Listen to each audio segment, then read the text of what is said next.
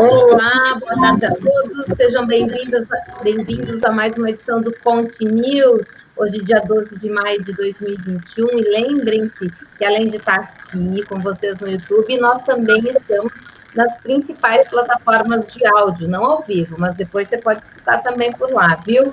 E hoje programa super especial, mas antes de começar, vamos ver um pouquinho sobre a FENACOM, gente, esse patrocinador tão especial que nos apoia há tantos anos aqui e nos permite trazer informações de tanta qualidade para vocês. Somos a FENACOM, a Federação Nacional das Empresas de Serviços Contábeis e das Empresas de Assessoramento, Perícias, Informações e Pesquisa. Nos destacamos como liderança na representação do setor empresarial de serviços, buscando e propondo políticas públicas que garantam maior desenvolvimento às empresas brasileiras.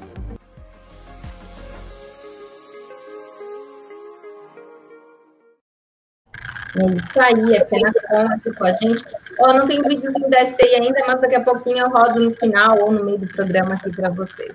Muito obrigada a todos os que estão aqui conosco. Hoje a gente tem uma presença super especial, diferenciada aqui no Conte News, nosso querido Edgar Caetano. Tudo bem, Edgar? Vou pedir para você Tudo se apresentar. Ótimo, obrigado. É um prazer, obrigado pessoal por me receberem tão bem. É sempre uma honra fazer parte desse time que compõe a, a, a contabilidade na TV e conte comigo, vai ser um prazer. Edgar, você é especialista em oratória, né? Então, eu só vou fazer uma pergunta básica antes da gente começar a conversar. É, qual a, a, importância de uma boa oratória na vida atualmente, né? Uau! Bom, de fato, eu sou especialista em comunicação e oratória e falar de responder a tua pergunta com uma linha só de um, um, de um lado ou de outro é bem difícil, porque a importância da comunicação ela se dá em vários âmbitos. No âmbito corporativo, a gente tem números aí que apontam para o prejuízo que as empresas têm tido nos últimos anos por conta de falhas e ruídos na comunicação. Por outro lado, se a gente for olhar para o lado positivo, empresas que têm exímios comunicadores têm um poder de receita de lucratividade até 47% maior. Se for pensar do ponto de vista do indivíduo, do profissional, enquanto humano, ele tem aí o poder de melhorar os seus resultados, de aumentar, obviamente, os seus ganhos, os seus rendimentos, porque, como já dizia uh, um, um, grande investidor uh, do, do mundo, Warren Buffett, a capacidade de se comunicar bem em público aumenta o seu valor de capital humano em pelo menos 50%. Então, qualquer pessoa que se comunica bem vai se dar melhor na vida e nos negócios.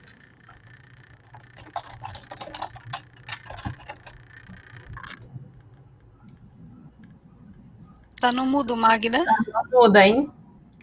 Perdão, é super falando muito aqui, gente. Então, assim, primeira coisa para se comunicar bem, ligue o microfone. Acho que vale o conselho. Fica a dica. Fica a dica. Mas olha só, gente, é, a gente fica pensando, vamos conectar isso com contabilidade? Qualquer profissão, né? Acho que não só com contabilidade, mas qualquer profissão que tem uma boa comunicação. Edgar falou percentuais agora aí que foram sensacionais. Então, isso agrega demais em venda, em tudo, né? É, vamos dar boa tarde para Viviane Serafim, da SCI. Vamos falar de folha, Vivi. O que, que temos de novidade hoje? Oi, boa tarde, Magda. Boa tarde a todos. É um prazer estar aqui novamente. É, muitas novidades, tá? Essa semana tá uma loucura o, com as novidades que a gente tem com relação à folha. Vamos falar um pouquinho sobre a mudança do prazo do, do SST, Saúde e Segurança no Trabalho. Vamos falar também sobre o grupo 3, fase 3, que já entrou no, no social, já está em vigor, já está ali, já começou a fazer o, o faseamento desse, desse grupo de empresas. Vamos falar também sobre o segurado especial. É, e também sobre as orientações de produtores rurais que saiu no, no, no, no, governo ali uma nota orientativa de como declarar um produtor rural no social. Muito bom, Vivi. Everton Gentilin, vamos falar do fiscal também, temos novidades aí? Tem Pronamp, o que mais que temos? Tudo bem, pessoal, boa tarde. A gente vai falar um pouquinho da REINF, né, grupo 3, a gente está aqui na, na véspera de entrada do grupo 3 na REINF, vamos recapitular é, os prazos, né, as mudanças de layout que nós temos pela frente, como é que estão essas essa expectativa dessa entrada. Maravilha. Deixa eu ver, Pati, professora Patrícia Alves, e o contábil, Patrícia, novidade. O contábil nunca tem tanta novidade assim, né? Mas ele tem regras que valem ser relembradas, é por aí? É exatamente isso. Boa tarde, gente. Boa tarde a todo mundo que está nos acompanhando aqui, os meus amigos hoje aqui de, de Continuous. É isso mesmo, a gente às vezes não tem muitas novidades com relação ao mundo contábil, mas eu sempre trago aqui um, uma, uma participação de te trazer conteúdo relevante para você fazer contabilidade sim na sua empresa, porque tudo tem prazos, tem fiscal com prazo, DP com prazo, contabilidade a gente coloca às vezes de ladinho, porque às vezes não sabe, às vezes tem, o cliente não quer. Eu tenho te trazido aqui algumas dicas sobre isso, e hoje a gente vai falar de conciliação contábil, a importância disso para os resultados. Eu tenho aqui umas diquinhas e vou te contar aqui algumas histórias para te fazer refletir a importância disso. Maravilha, conciliação contábil em pauta. Eu acho que a gente começa pela folha, né, Vivi? É, vamos falar então dessas novidades, prazo de envio dos eventos de SST, grupo 3, fase 3, desligamentos. Eu estou lendo a tua pauta aqui. Orientações para produtores rurais, empregador assegurado especial, prazo de envio. Eu acho que é isso, né? É isso aí. Então vamos lá, falar um pouquinho sobre a questão do prazo dos envios dos eventos de saúde e segurança no trabalho, né? É, saiu uma nota orientativa, nota número 4 de 2021, no dia 10 de maio, que traz a alteração do prazo de envio dos eventos S2220, que é o monitoramento da saúde do trabalho, o AS, o atestado médico do funcionário, atestado ocupacional, e o 2240, que é as condições ambientais do trabalho, que vai ser o nosso PPP, né? É, esses dois eventos, então, eles mudaram o prazo de envio do evento, mas vale bem frisar que não teve alteração no cronograma de envio dos eventos. O cronograma que saiu na portaria conjunta 76, no dia 28 de outubro de 2020, ele se manteve. Então, o grupo 1, o cronograma diz que a fase 4, SST, inicia no dia 8 de de junho de 2021. Esse prazo, dia 8 de junho, ele continua. O que foi estendido é o prazo de envio dos dois eventos que eu comentei agora há pouco, né? O ASO e o, as condições de ambiente de trabalho. Então, esses dois eventos eles têm um prazo de envio maior. O que, que é esse prazo de envio? É, o evento 2240 ele exige uma carga inicial. O 2240 ele vai trazer o ambiente de trabalho do funcionário. Então eu vou descrever como é que é o ambiente e se ele está exposto a algum risco ou não, né? Então o 22, o evento S2240 ele significa isso. Ele é um ambiente de trabalho. Então eu tenho que enviar uma carga inicial para todos os meus funcionários ativos no dia 8 de junho de 2021. Eu tenho que mandar um 2240 para cada funcionário que estiver ativo na minha empresa. Empresas do grupo 1, né? Eu estou falando, né? Que entra a fase 4 agora no mês de junho. Esses eventos, eles teriam a obrigação de ser enviados até o 15º dia do mês subsequente. Então, se fosse 8 de junho, eu teria que enviar essa carga inicial até 15 de julho. Só que esse prazo é que foi estendido, o prazo de envio dessa carga inicial. Então, os eventos que acontecerem do dia 8 de junho de 2021 até 30 de, de setembro de 2021, qualquer evento que tiver é, as inclusões da carga inicial e alterações, se caso o funcionário mudou de setor, por exemplo, então ele mudou de ambiente, né, passou a ser, estava num ambiente insalubre, de repente foi para outro ambiente que não é insalubre, então essas mudanças, então é a carga inicial e as mudanças que tiverem ocorrerem dos funcionários, desse período, dia 8 de junho até o dia 30 do 9, eu posso enviar ao E-Social até o dia 15 de outubro de 2021. Então dá um alívio para a gente, porque a gente tem esse prazo um pouco maior para poder fazer esse envio dos eventos, né?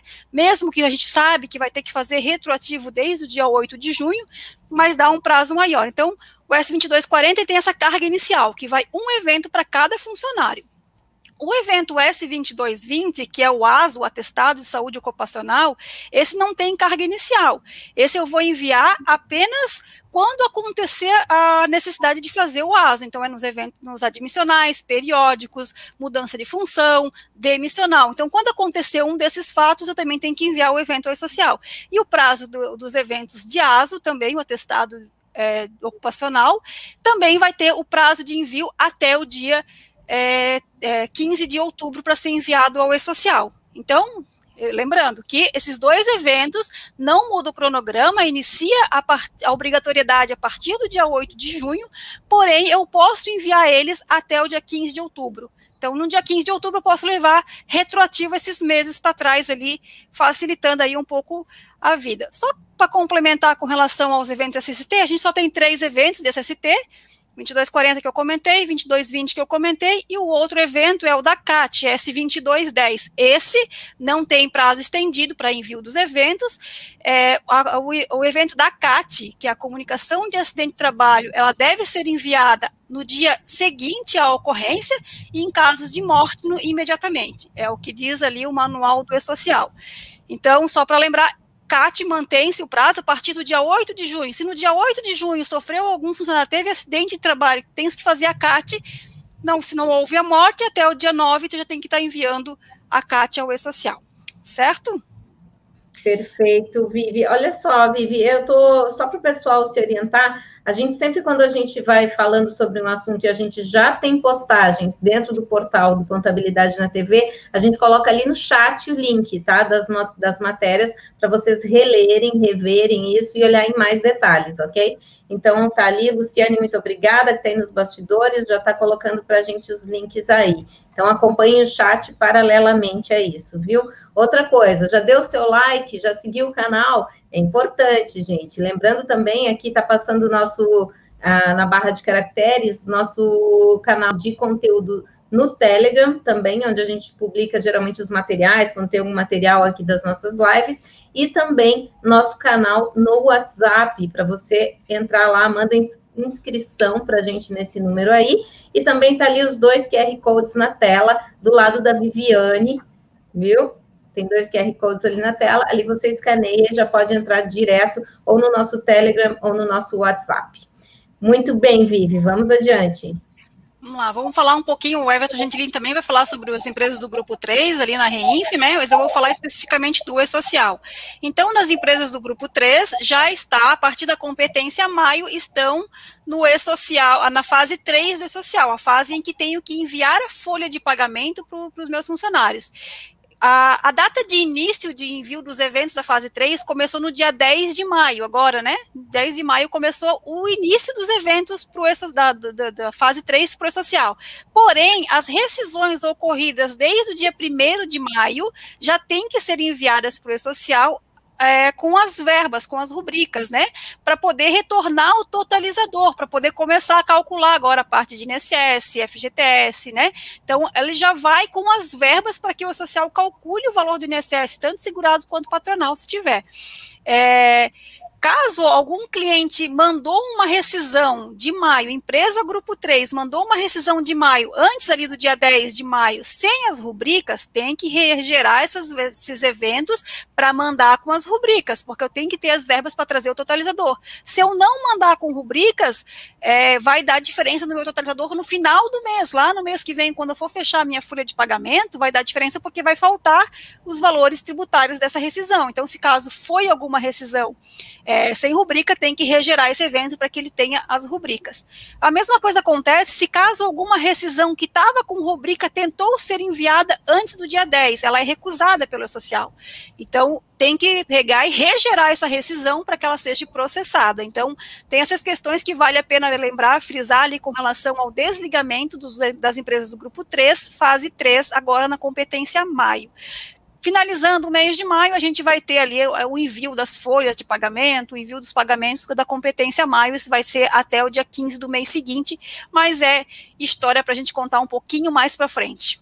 Ah, é, tem que ter essa paciência também, né, gente? Calma, né? Porque já tem muita coisa para ver no agora, então vamos dar, vamos, vamos absorvendo aos poucos.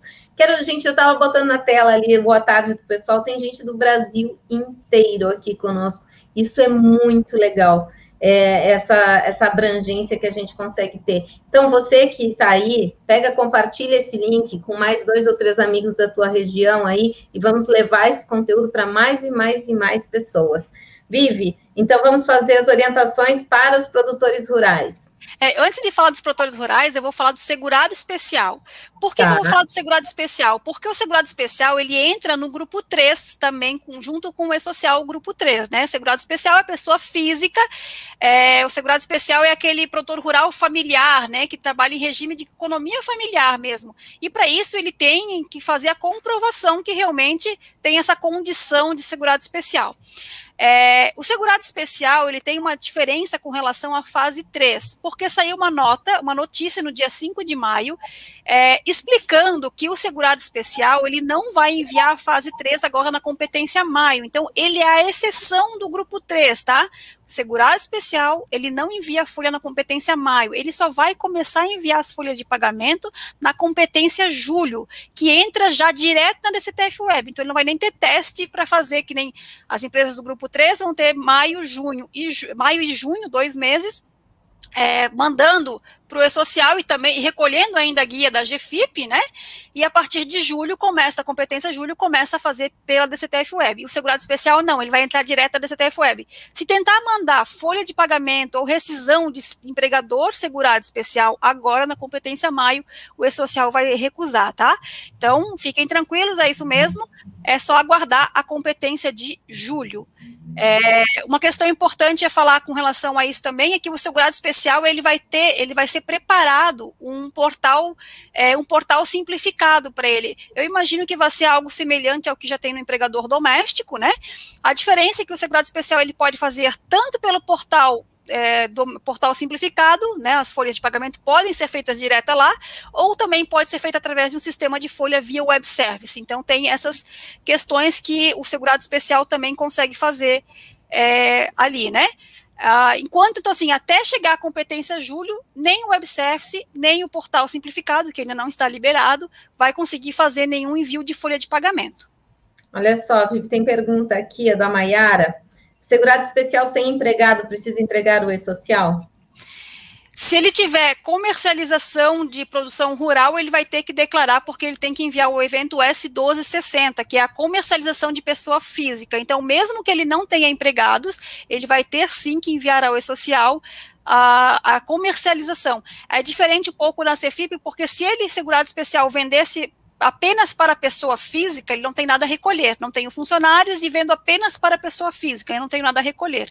Na Cefip ele não precisava ser declarado, mas por enquanto, por hora, no E-Social ainda, a notícia que nós temos é que ele tem que ser declarado, tem que ser enviado o evento de comercialização. Se ele faz comercialização para pessoa física, pessoa fim lá na feira, e vende para pessoa física, ele vai ter que enviar o 1260 para recolher a parte tributária da comercialização da produção.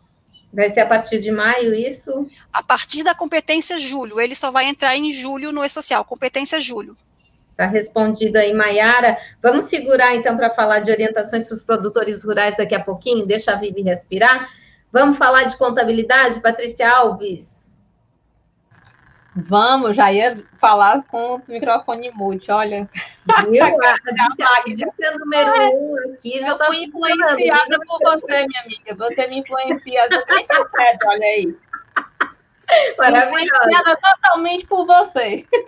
Não, mas é, é o corre aqui que a gente está aqui acompanhando o jornal e acompanhando aqui muitas outras coisas. Vamos falar de contabilidade. Se você está acompanhando a gente aqui nos últimos programas, você sabe que eu tenho vindo aqui falando de normas contábeis, né? Nós já estudamos a ITG 1000, estudamos a ITG 2000 na minha última, na minha última aparição aqui no nosso jornal. E aí eu pensei assim, vamos continuar nessa trilha que eu acho que a gente tem conseguido chegar até você que está nos assistindo para te mostrar o poder que a contabilidade tem.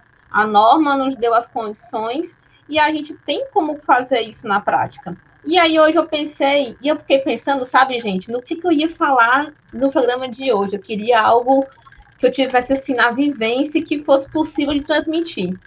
E aí, minha gente, eu estava ontem recebendo uma. Vou fechar aqui a janela. Eu estava ontem aqui fez umas, umas coisas de um cliente, chegando um cliente e analisando contabilidade dele e tudo. Minha gente, tinha tanto erro de, na, na, no balancete, de conciliação e tudo. Eu falei assim: é isso, eu tenho que falar de conciliação, porque é algo que a gente precisa fazer dentro das nossas empresas. Quando a gente faz contabilidade, a gente precisa ter uma referência. Como é que eu sei que a minha contabilidade está ok? Eu trouxe as informações do contábil, do DP, mas a contabilidade não é só isso. A contabilidade tem valores financeiros, tem acompanhamento de estoque, tem acompanhamento da folha dos saldos, né, da parte fiscal. Como é que eu tenho certeza que tudo que termina na contabilidade está ok? Porque lembra, na contabilidade recebe todos esses dados, tanto da parte da, DP, da parte fiscal, lá é onde é concluído esse processo. E como é que eu tenho certeza que esse meu processo, na conclusão, ele está sendo feito corretamente? Eu consigo fazer isso através da conciliação, da conciliação. E aí, claro, bancária, tem, nós temos outras contas para poder fazer esse acompanhamento, não só a bancária. Muito se fala da bancária, porque muitos estão fazendo a EBP ou financeiro, né, terceirizando o financeiro de alguns clientes, e esse é o mais comum.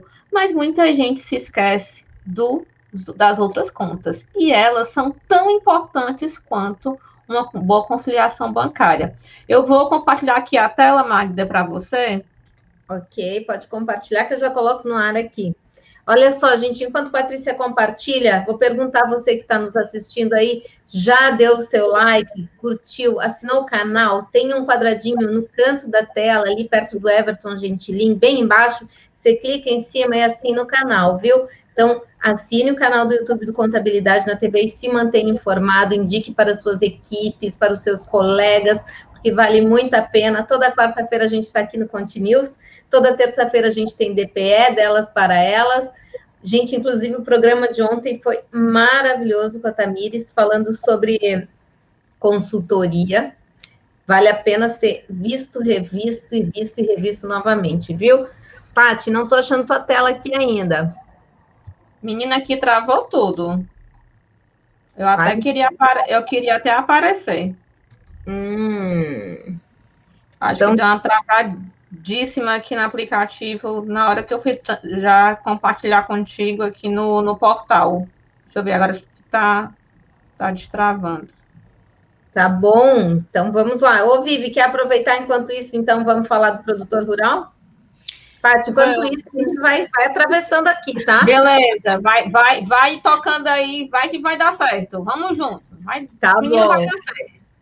Quando tu conseguir compartilhar, te aviso, tá bom? Tá ótimo, tá jóia.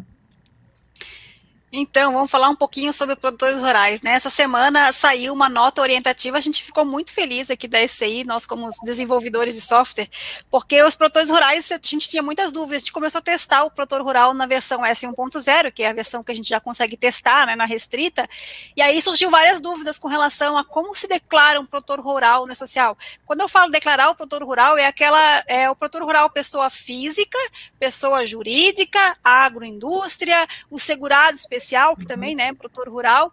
Então a gente fica com bastante dúvidas de como declarar, ainda mais que tem aquela questão da opção, ah, ele optou pela folha de pagamento, ele optou pela comercialização. E a gente chamou a Receita Federal umas duas semanas atrás, mais ou menos, a gente chamou a Receita Federal para esclarecer alguns pontos que a gente tinha de dúvidas, de como o social está retornando as informações e o que é o correto. E aí, dessas nossas dúvidas que surgiu, a própria Receita Federal se manifestou na vontade de querer fazer um manual orientativo para orientar os contribuintes de como declarar o E-Social para as empresas produtores rurais. Notem que é empresas produtores rurais, não quem compra de produtor rural, tá? É a pessoa mesmo, produtor rural, que faz a sua comercialização de produção rural. Como declarar a folha de pagamento dele? Como é que eu vou fazer para tributar correto a minha folha de pagamento? Então, essa nota ela veio realmente esclarecendo muitos pontos, né? Ela passa passo a passo para as pessoas físicas, pessoas jurídicas, agroindústria, e vale muito a pena procurarem lá. É a nota orientativa 5 de 2021, está lá no portal do social.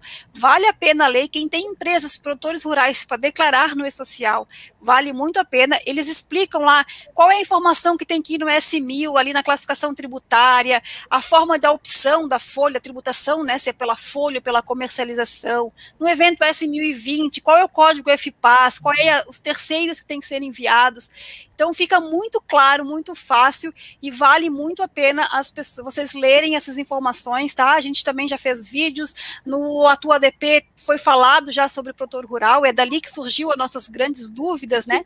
Mas vale muito a pena a, verificar, ler esse, esse manual, essa nota orientativa que está bem esclarecedora. Só para a gente falar, Atua DP, segue no Instagram, arroba atua.dp, tá, gente? É, vai Contabilidade na TV é um, é um Instagram que a gente tem só para falar do DP, que é muito bacana. Vivi, tem mais orientações com relação ao produtor rural? Produtor rural não, mas eu tenho mais uma orientaçãozinha ainda com relação à atualização do portal e-social simplificado. Então, então vai segura, segura. Segura. Vamos para a Patrícia. Agora o menino vai. Ah, nasceu a criança. Vitória. Vitória. Isso aí. vamos lá, deu uma travadésima aqui no meu computador, mas vamos lá. Então, falando de conciliação, ban conciliação bancária, contábil, o que você quiser chamar aí, o importante é que você confira a sua contabilidade, pelo amor de Deus. Sabe por quê? Vou contar a história que me fez trazer esse tema hoje. É, eu recebi um cliente novo aqui na empresa, a gente pegou os dados da, da contabilidade anterior, a gente faz uma conferência né, do que vem de bancos e tudo mais. E, minha gente, era, uma verdade, era um verdadeiro, meu Deus do céu, apocalipse, porque não, não, não tinha nada batendo com lugar nenhum. Hum, eu não entendia de onde vinham alguns números. E isso é muito grave, porque quando chegou para a gente, chegou como que a contabilidade do ano anterior tivesse fechada, tivesse tudo ok, e não estava nada ok. Então, que tipo de contabilidade tem, tem gente fazendo por aí? De que tipo é essa contabilidade? Qual cuidado que você está tendo? Então, a conciliação, gente, contábil, ela é uma forma de você comparar mesmo, é uma conferência de relatórios. Você tem que ter uma referência. Então, se eu estou fazendo aqui a folha de pagamento e eu vou contabilizar essa folha de pagamento na minha contabilidade, vou fazer os lançamentos contábeis, qual é a referência para eu saber se eu estou lançando corretamente? É a minha folha. Qual é a referência para eu saber se o meu valor de receita, de receita lá no meu balancete está batendo? É o meu faturamento do meu sistema lá de emissão de notas. Eu tenho que ter um parâmetro e eu e ele tem que ser verificado. Então, eu vou na minha contabilidade, importei ou lancei manualmente, o que seja. Você comparou com o que para saber se aquilo ali está certo? É isso. A conciliação é você conferir essas informações. E qual é o objetivo disso? Ora, você é contador, você gera informações, as suas demonstrações contábeis, balancetes, relatórios diversos. E essas informações, elas são ditas confiáveis. Você vai lá e coloca o seu CNPJ, o seu CPF como contador, o número do seu CRC, você dá validade à informação. Então, você precisa ter a informação a mais correta possível. Por que, que eu digo a mais correta possível? Porque também depende muito do que chega até você. Então, de acordo com o que chega até você, você vai fazer essa essa conferência contábil, né, junto com os outros relatórios que serão o seu, é, a sua referência. Quais são os principais erros que a gente vê? E são muitos, e eu já conto outra história também com relação a isso, né, onde, é que isso pode impactar. Valores errados você lança. Ixi, isso tem muita pessoa, troca um 6 pelo 9, e às vezes se for o 6 mil por 9 mil, dá uma zebra grande, viu?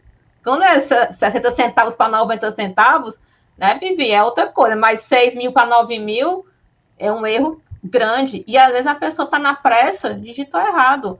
Troca de contas contábeis, às vezes você debita uma conta que tem que ser crédito e vice-versa. Já mudou tudo, já é outra história. Duplicidade ou até mesmo a omissão de algum lançamento, tá?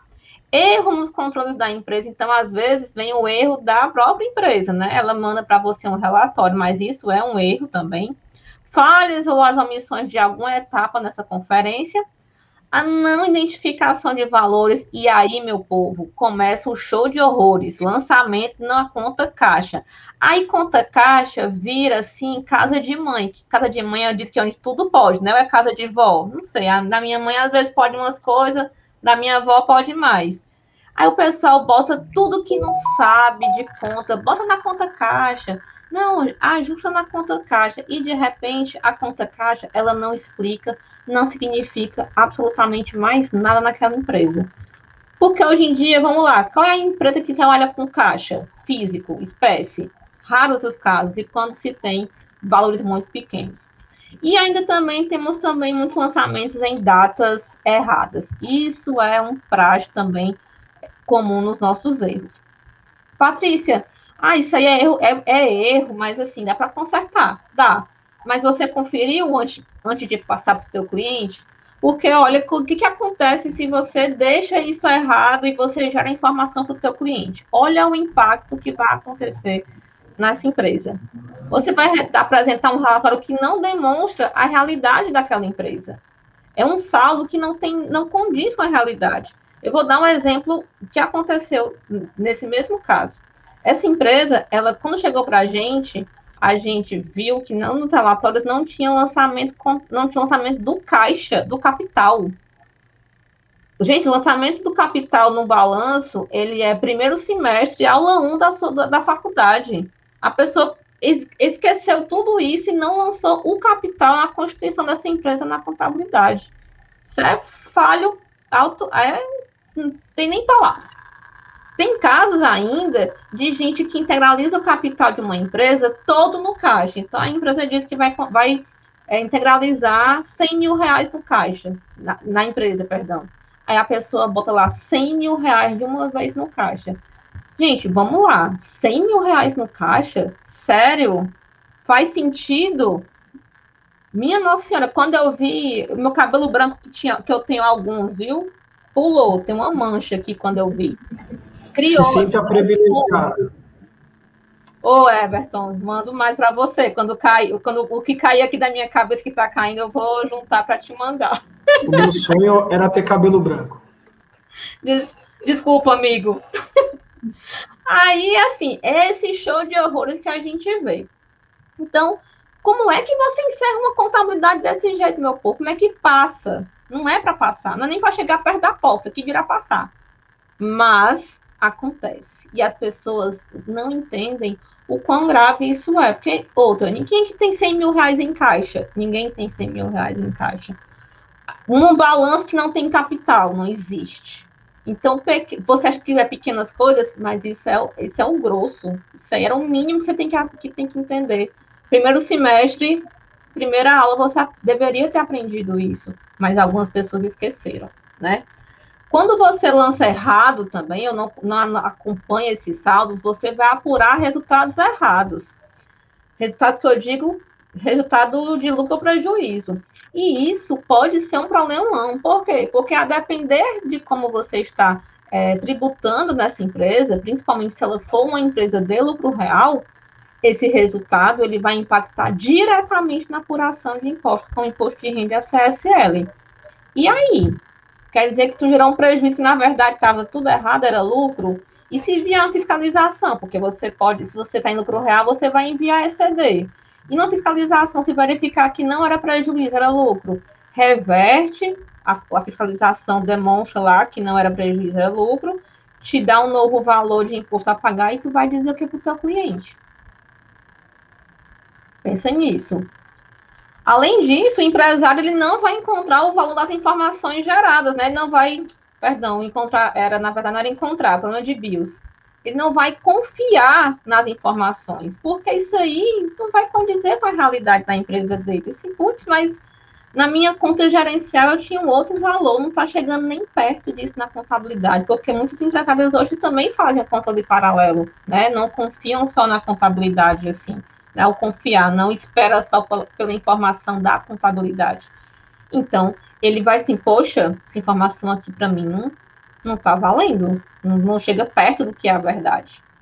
E aí, uma outra coisa é o que? Essa, essa, essa informação errada, ela não cruzamento de informações fiscais, porque sim, a contabilidade participa de cruzamento de informações fiscais.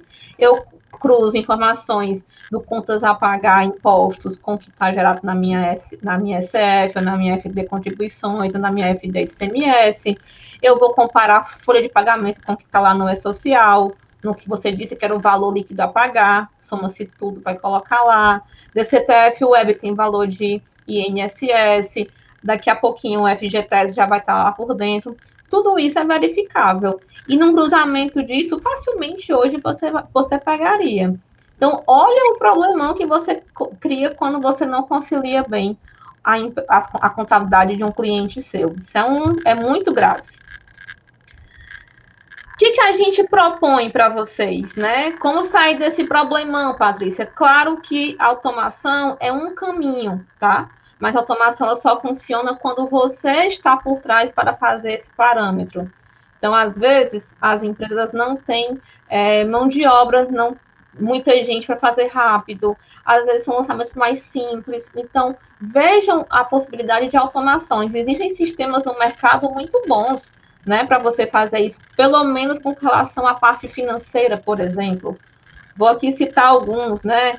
Conta Azul, Nibo, OMI, é, Forte Financeiro, tantos outros que vocês têm aí, os próprios Esse sistemas. Faz, Oi? SCI faz o Flow faz. SCI, tem o da SCI também. De, é que eu entrar no da SCI no seguinte sentido, juntando com fortes domínio e todos esses que puxam arquivo OFX e que você faz a conciliação. Então, hoje, existem vários sistemas que otimizam essas rotinas. E aí você tem os benefícios que estão elencados.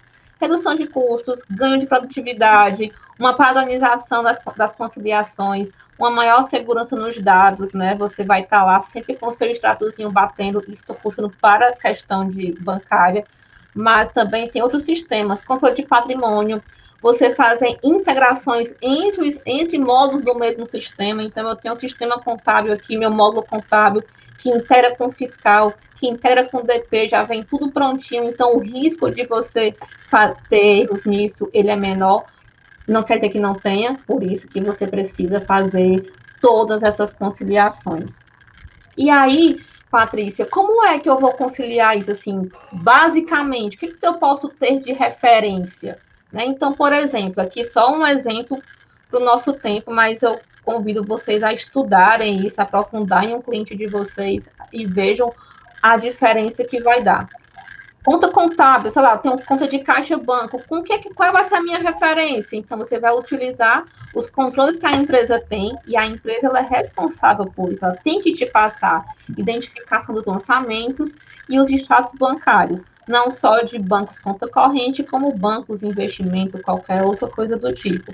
Ah, salários a pagar, eu vou conferir com o quê? Com a folha de pagamento, não tem melhor relatório para você pegar lá o consolidado da folha e bater os lança e verificar se a sua conta de salários a pagar vai bater com o saldo da folha. Impostos a pagar ou impostos pagos. Impostos a pagar, apuração dos impostos. O setor fiscal ou o teu sistema fiscal te gera um relatório para você conferir. E a parte do que foi pago, certificado digital, acessa lá o ECAC, dá uma conferidinha lá. Se não vier, obviamente, é, na questão dos pagamentos dentro do banco, né?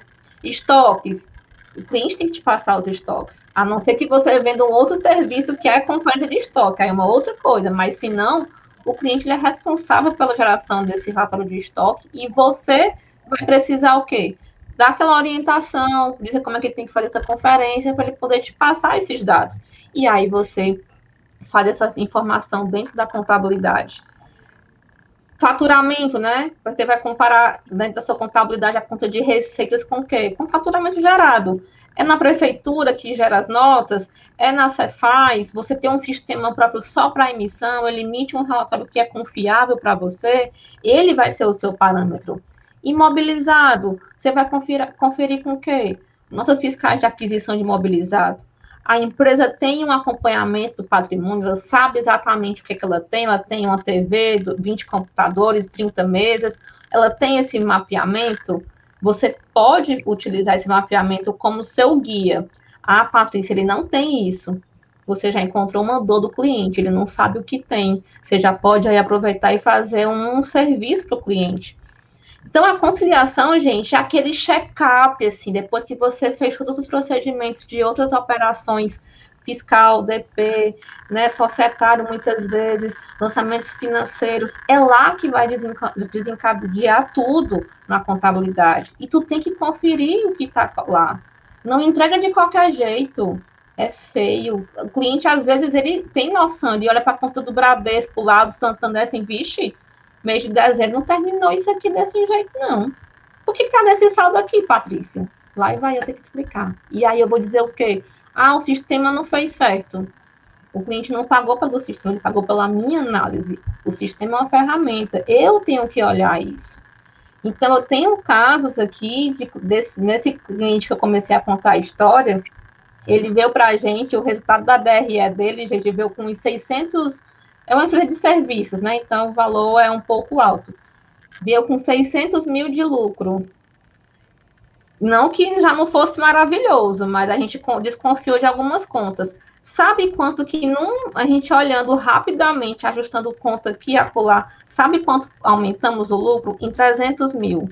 Tinha valores de, de valores de clientes que era recebimento, estava na despesa, despesas que não eram despesas, né, eram pagamentos de contas. Então, a contabilidade anterior não fez nenhum tipo de correção, não conciliou. O sentimento que a gente teve é que ele não teve o cuidado de conciliar importou do jeito que deu e mandou para a gente, e entregou como se tivesse fechado. Então, olha o poder da conciliação, de você parar e estudar aquela empresa. O cliente ficou maravilhado, porque ele tinha 600 mil de lucro e no final ficou com 900. Ele, ele se ele não me amar agora, e não me ama nunca mais. é mas eu também já tive casos, é, mas eu também já tive casos. É um detalhe, é, é, e mais do que um detalhe, né? É uma obrigação. É, e assim, só para contar o último caso assim, de conciliação, é, aí já vai do tempo da pedra lascada, tá? Quando eu era mais jovem, eu sou jovem, mas quando eu era mais jovem ainda, quando eu não tinha cabelos brancos, eles eram muitos, né? Que são poucos agora. Naquele tempo eu tinha que fazer consultoria em um cliente, tá? A gente estava chegando nesse cliente na época, era um cliente de, mer de mercadorias aqui do estado e ele estava em, em, fiscalização. Então, eu já cheguei acompanhando a fiscalização. E aí o fiscal pediu assim, ah, Patrícia, me pede, me manda aí esse livro diário de vocês, o Razão. Aí peguei com o cliente, né, os livros e deixei lá no fiscal da Cefaz. Era daqui da Fazenda, estadual. E aí ele me ligou dois dias depois, porque eu, eu o conheci e fiquei sendo contato dele com a empresa, né? Ele, Patrícia, tu pode vir aqui, eu não estou entendendo algumas informações. Gente, olha o que foi que o fiscal analisou. Ele comparou o valor informado no inventário via declaração para aquela Cefaz e verificou que o valor informado não batia com a conta de estoque da contabilidade.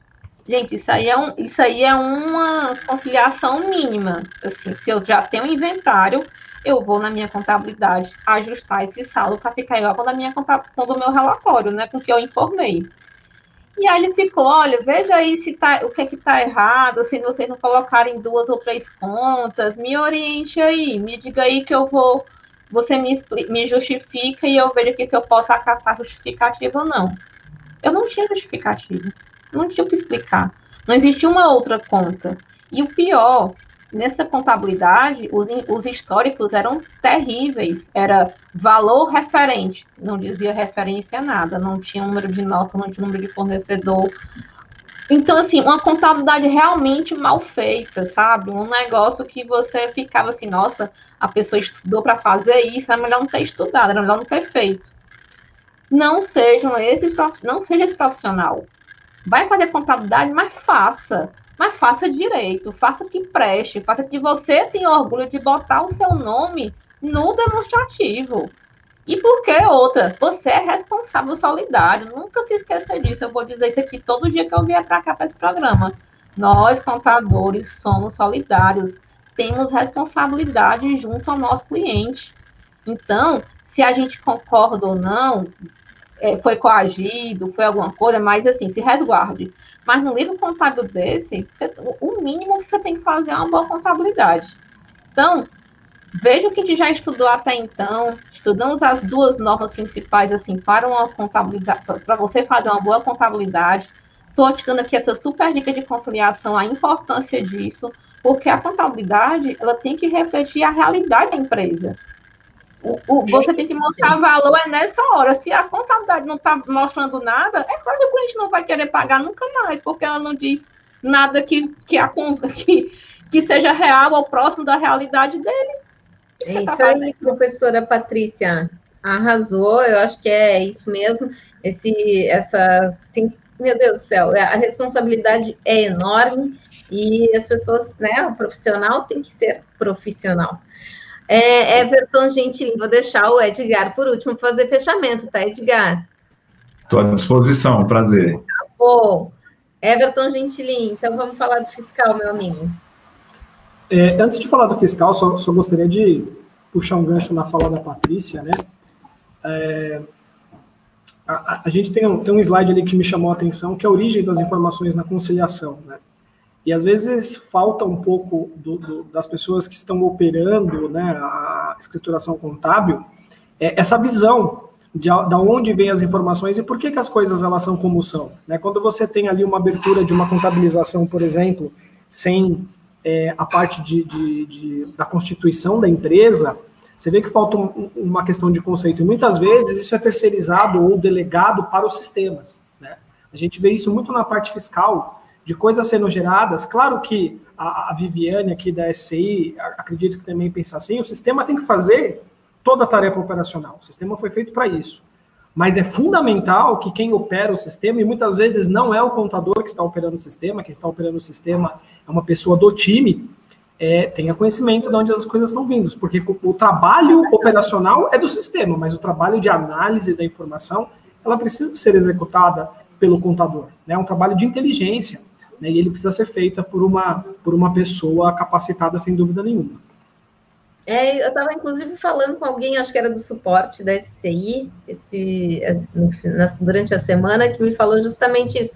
Mas tem cliente que não quer fazer análise, quer só, é só que o sistema faça tudo. Então, gente, atenção, né? Atenção aí. Vamos para o fiscal, é, porque o nosso tempo está aqui, tá aqui. Olha só, duas coisas é, importantes aqui que eu queria falar.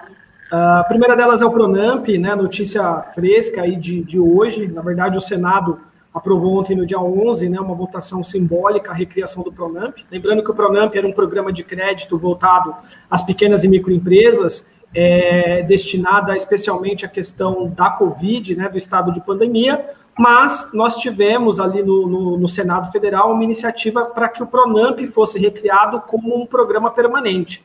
Isso foi aprovado, seguiu então para a sanção presidencial e uma, algumas diferenças, né? Então, basicamente, a, a, até o fim de 2020, uh, ah, nós estávamos falando ali de uma taxa de 1,25 mais a Selic, e agora uh, prevê uma cobrança de 6% mais a Selic. Então, acho que vale a pena os contadores é, acompanharem esse processo de aprovação.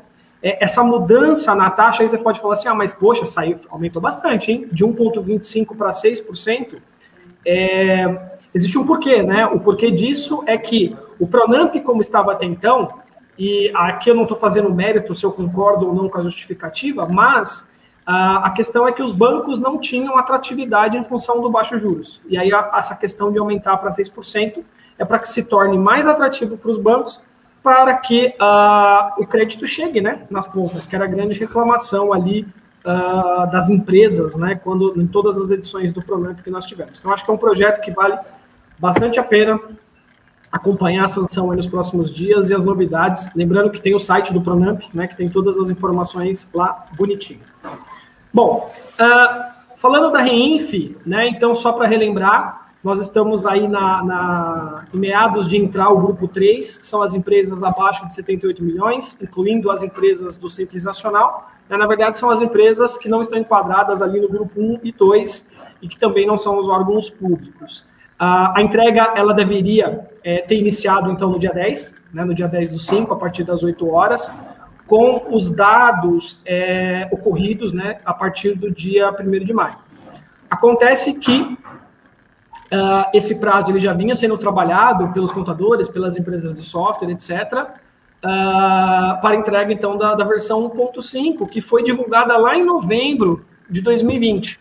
Porém, é, saiu, então, Uh, em janeiro, então novembro nós tivemos ali a versão 1.5, aí em janeiro foi feita a publicação uh, de uma informação dizendo né, que então a partir do dia 10, às 8 horas da manhã, iniciaria a transmissão para essas empresas. Mas nós tivemos então na sexta-feira, no dia 7, é, uma publicação da Receita Federal dizendo que, em decorrência de atualizações uh, dos sistemas da FD Reinf para a versão 1.5.1 é o envio dos eventos dos contribuintes do grupo, do grupo 3 é, estará disponível apenas a partir das 9 horas do dia 21, também conhecido como a próxima sexta-feira da outra semana, né? Agora 14 e aí 21. É importante se atentar a isso, pessoal, pela questão mais óbvia que gira em torno dessa, desse procedimento, né? Muitas, muitos clientes tentando fazer as transmissões por meio dos sistemas, os sistemas é, estão bloqueando isso, né? não por uma restrição ou uma limitação dos softwares em si, mas basicamente porque a Receita Federal fez esse adiamento aí de mais alguns dias. Eu acho que essa também é uma outra questão importante, né? A, a Viviane acabou de falar da questão do social, e aí acaba embolando as duas coisas aqui para o mesmo para a mesma época do ano. É, então, uma coisa tem tudo a ver com a outra, né? Então, sem sim. uma. É tudo conectado. Sim. E é importante, né, Magda, porque quando a gente fala de empresas do Simples Nacional, especialmente, né, lembrando que o grupo 3 não é só empresas do Simples Nacional, né, às vezes a gente fala muito, ah, empresas do Simples, empresas Simples. Não, o grupo 3 são as empresas abaixo dos 78 milhões que não entraram no grupo 1 e 2. Ou seja, tem mais coisas aí no meio. Mas a gente sabe também que boa parte dos escritórios contábeis é uma parte da carteira. Então, quem ainda é, não se é, adequou à entrada né, da, do, da REINF, ou, aproveitando até o gancho da Patrícia aqui, né, que não se atualizou quanto a isso, né, às vezes a gente vê muito, muitos é, profissionais falando, ah, mas as minhas empresas são só do Simples, eu vou ter tempo para fazer isso. A notícia é que o tempo acabou, né, então precisa aí correr atrás para deixar tudo certinho a partir do dia 21, mais uma semana aí para acertar todo o meio de campo, atualizar sistema, atualizar procedimento, ver o que precisa fazer, porque o relógio está correndo. Perfeitinho, meu amigo. Foi? Acabou as notícias? É eu tenho, eu tenho umas perguntas para responder aqui, Magda, que eu peguei ali do chat. Acho que vale a pena a gente comentar. Tá, uhum. vamos lá. Tá, a Maria Ferrari, ela pergunta, trabalho no sistema da SCI Visual, como verifico se as rescisões enviadas estão tá com as rubricas devidas? Tem uma rescisão enviada com o evento S2299 processado. Maria Ferrari, dentro do evento tu consegue visualizar ali, clica lá para visualizar o XML, tu vai conseguir visualizar se tem as verbas informadas, tá? Vai ter no relatório totalizador também, tu consegues verificar essas informações, tá? É, a Maiara botou assim: Meu Deus, eu estava entendendo que a partir de maio que enviaria os eventos de produtor rural, pois é a partir dessa competência que ele está obrigatório. Calma lá, Maria, vamos devagar. É, o segurado especial é que foi prorrogado de maio para julho, somente o segurado especial. Qualquer outro produtor rural, pessoa física, pessoa jurídica, agroindústria, qualquer outro produtor rural, já está na área social e tem ali, se for do grupo 3, né? É, vai entrar na competência maio. Então, assim, há uma pessoa física, produtor rural, pessoa física, a partir da competência maio, já começa a enviar o evento S1260, por exemplo, que é a comercialização do, da produção rural, tá? Então, é, somente o segurado especial é que foi prorrogado para fazer o envio apenas a partir da competência julho, que é onde entra a DCTF Web certo?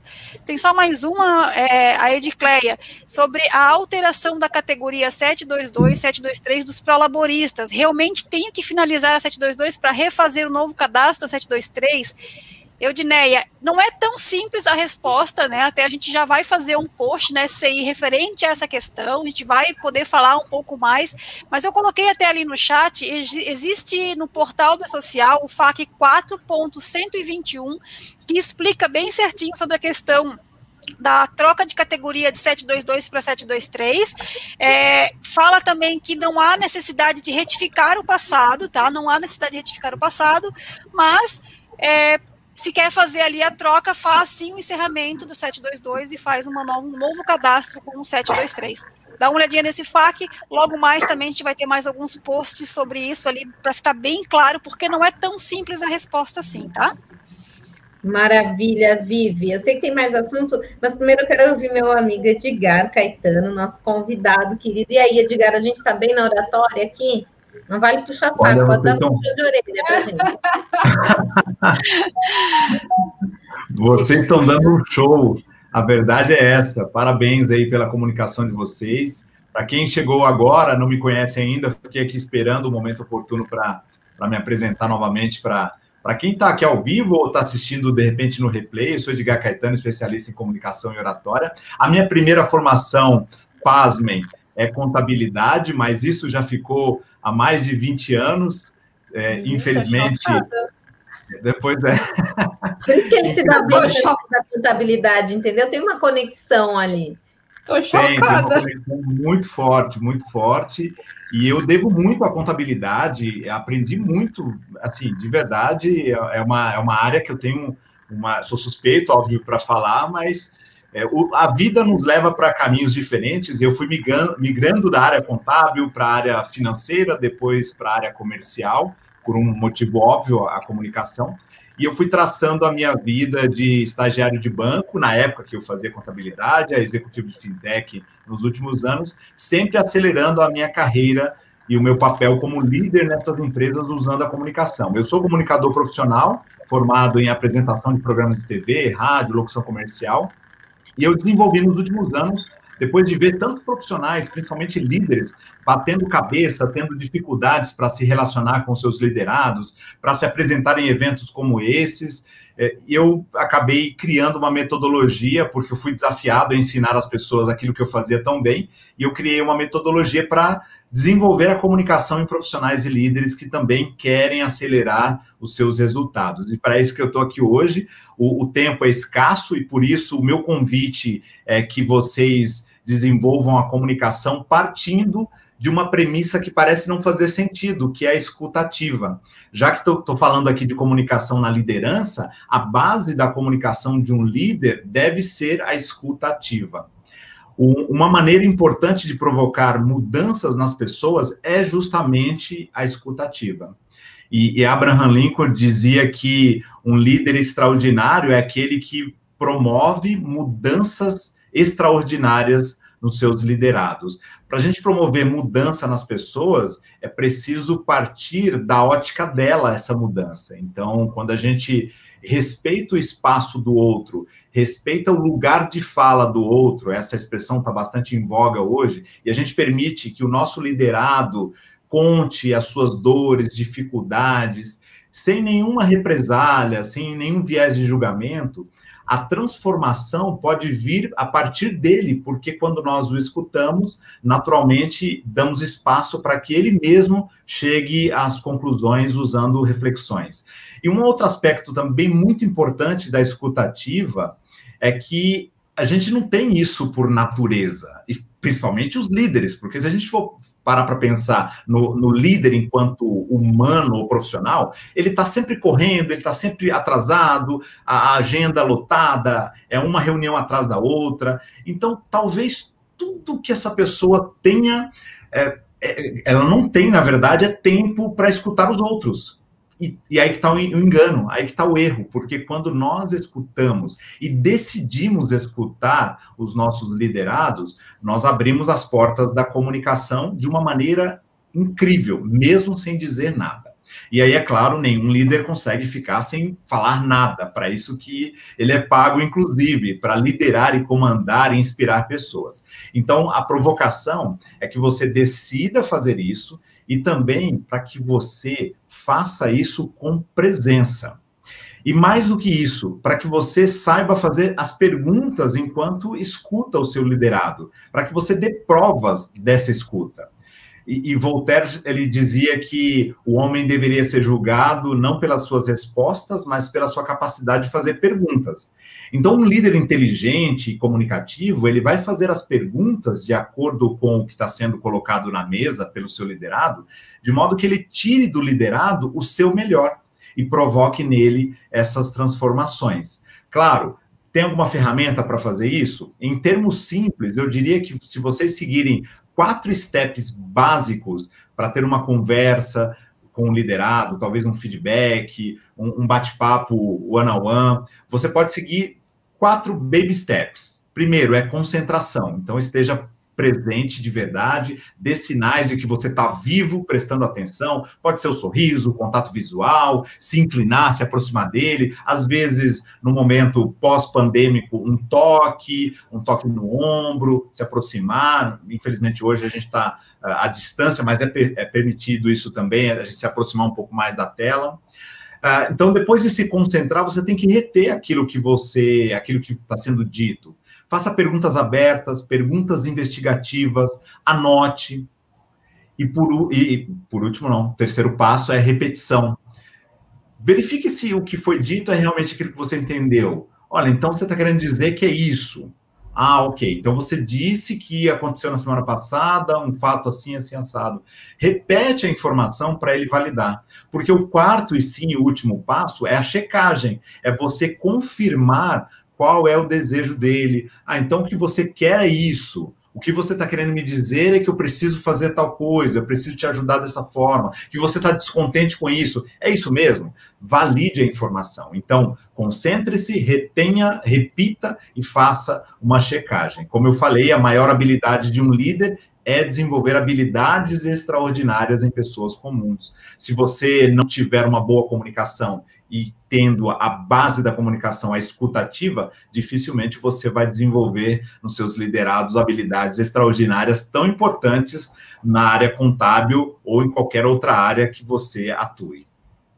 Maravilhoso! Meu Deus, foi rápido e direto ao ponto. Sensacional, Edgar. É um prazer.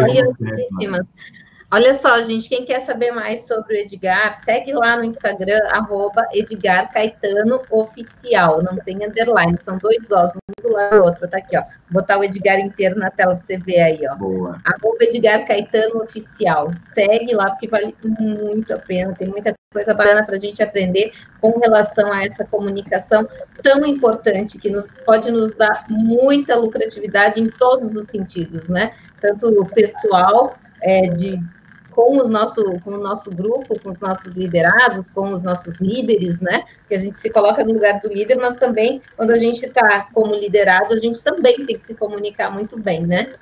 E Edgar tem várias dicas e vários cursos, inclusive, lá para você que quer se aprimorar nesse sentido. Olha só, Vivi, tem mais perguntas aqui para ti. Mas eu queria que tu retomasse aquela última fala que você ia falar e acabou não, não dando tempo. Diga, obrigada por enquanto, tá? Depois eu volto para dar tchauzinho para ti. Imagina, estou por aqui. Só quero só dar mais um último recado, na verdade, né? É com relação à atualização do portal social, com relação à, simplificação ali do e-social, né?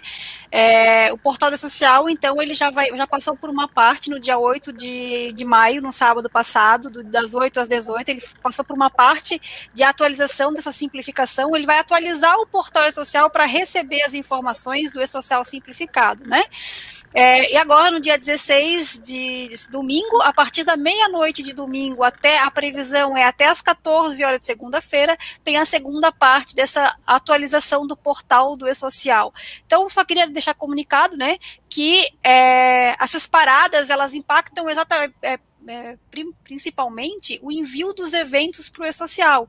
Então, da meia-noite do dia 16, de, do domingo, dia 16, até em torno das 14 horas do dia 17, não vai receber nenhum evento do e-social. Então, é, se atentem, fiquem sabendo que não vai receber, vai recusar, depois vai ter que regerar esses eventos, provavelmente, se caso algum for disparado, mas o e-social não vai receber eventos nesse período. Só queria deixar esse, esse último recado, porque é atualização. Mas fiquem tranquilos, vamos tratar primeiro fase 3 do grupo 3 do social. A GNC me fala, vamos separar os problemas, né?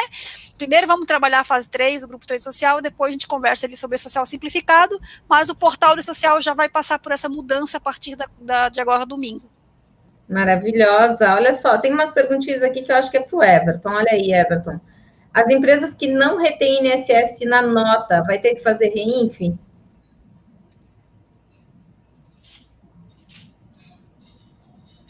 Everton tá sem áudio. Olha aí, dica número um do dia hoje. Ih, não tá entrando, hein? Hum, então vamos lá, vamos ver se a Patrícia você, quer responder. Você, foi influ, você influenciou todo mundo. Você está vendo seu poder, dona Magda? Verifique o tamanho do seu poder, hein? Paty, sabe responder aí? As empresas que não retêm INSS na nota, vai ter que fazer reinf? Tem que enviar pelo menos a, de, a adesão à FD Reinf, né? E fazer o envio dela negativa. Sem, não digo negativa, é o sem movimento, tá, gente? Para poder mostrar para para o sistema que você adentrou, né? Que você está dentro do prazo. Então, primeiro você vai fazer duas transmissões, uma que vai ser a adesão e depois, que a, e depois o primeiro envio dela sem movimento.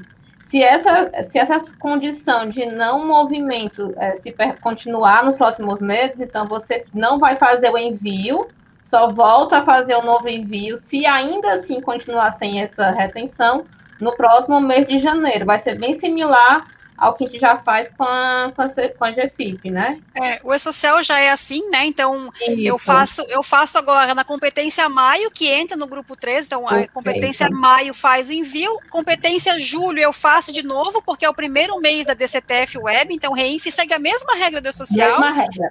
E aí, competência Júlia, eu mando de novo para poder fazer minha DCTF Web informando que a Reinf está sem movimento, e aí, assim, em janeiro de cada ano, se permanecer sem movimento.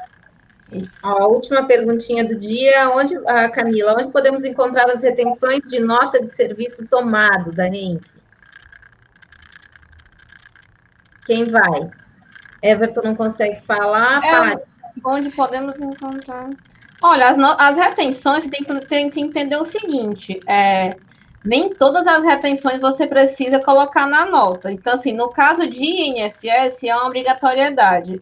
Mas outras retenções, a legislação não obriga que, que esteja na nota. Porém, não quer dizer que você não as deva fazer.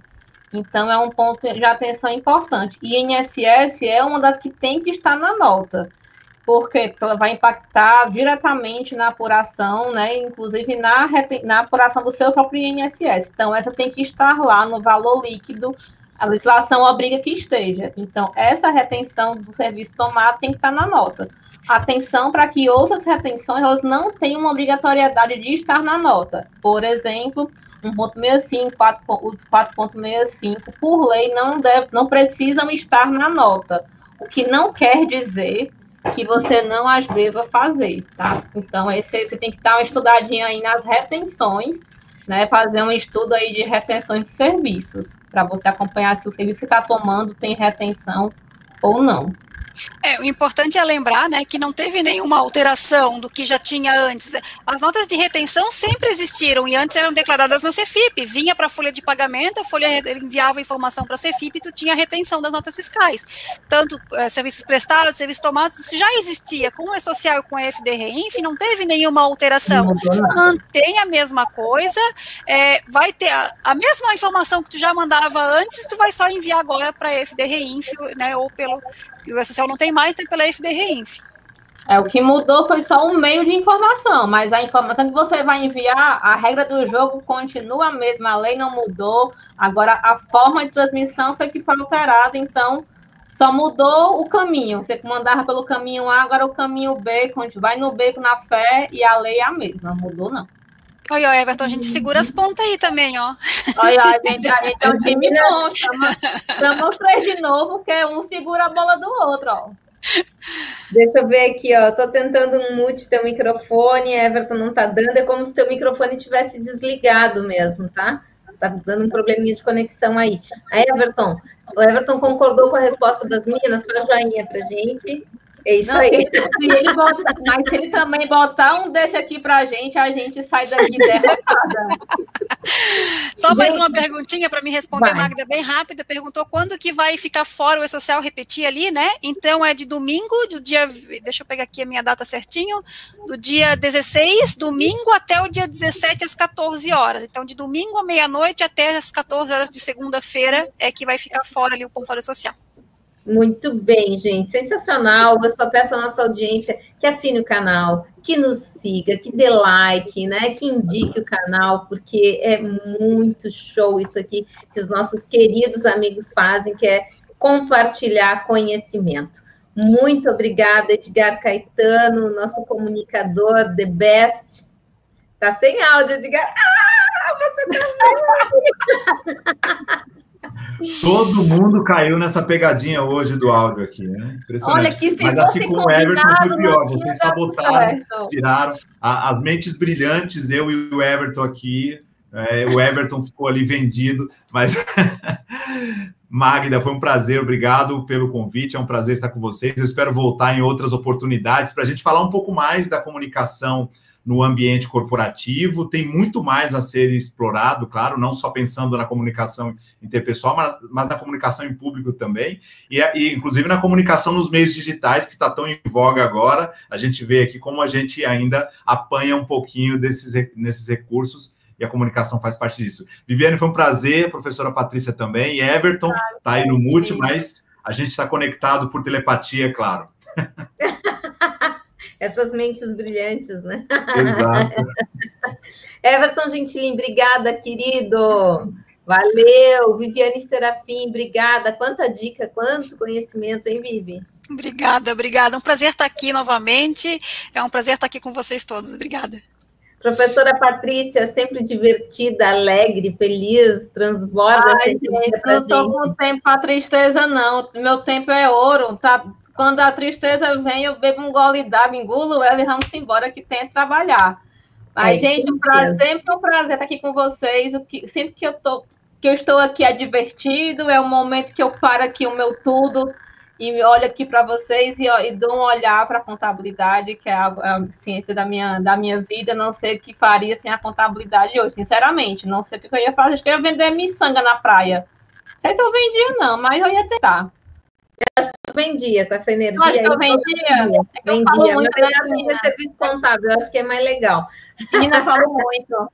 Gente, prazerzão, fiquem com Deus, se cuidem. Obrigada, obrigada a todos. Lembrem-se, não conseguiu assistir, quer só ouvir enquanto vai fazer aquela caminhada, né? Tá aí fazendo uma faxina. Eu gosto de fazer faxina também de vez em quando, de vez em quando. Então é bom botar um fonezinho de ouvido, vai pedalar, esse tipo de coisa. Escuta a gente aí, estamos nas principais plataformas de áudio também. Lembrem-se, toda terça-feira temos DPE delas para elas, todas as quartas-feiras Continuous. É notícia está aqui no Continuous e os dois programas sempre às 17 horas. Contamos com a audiência de vocês. Um beijo, tchau, tchau.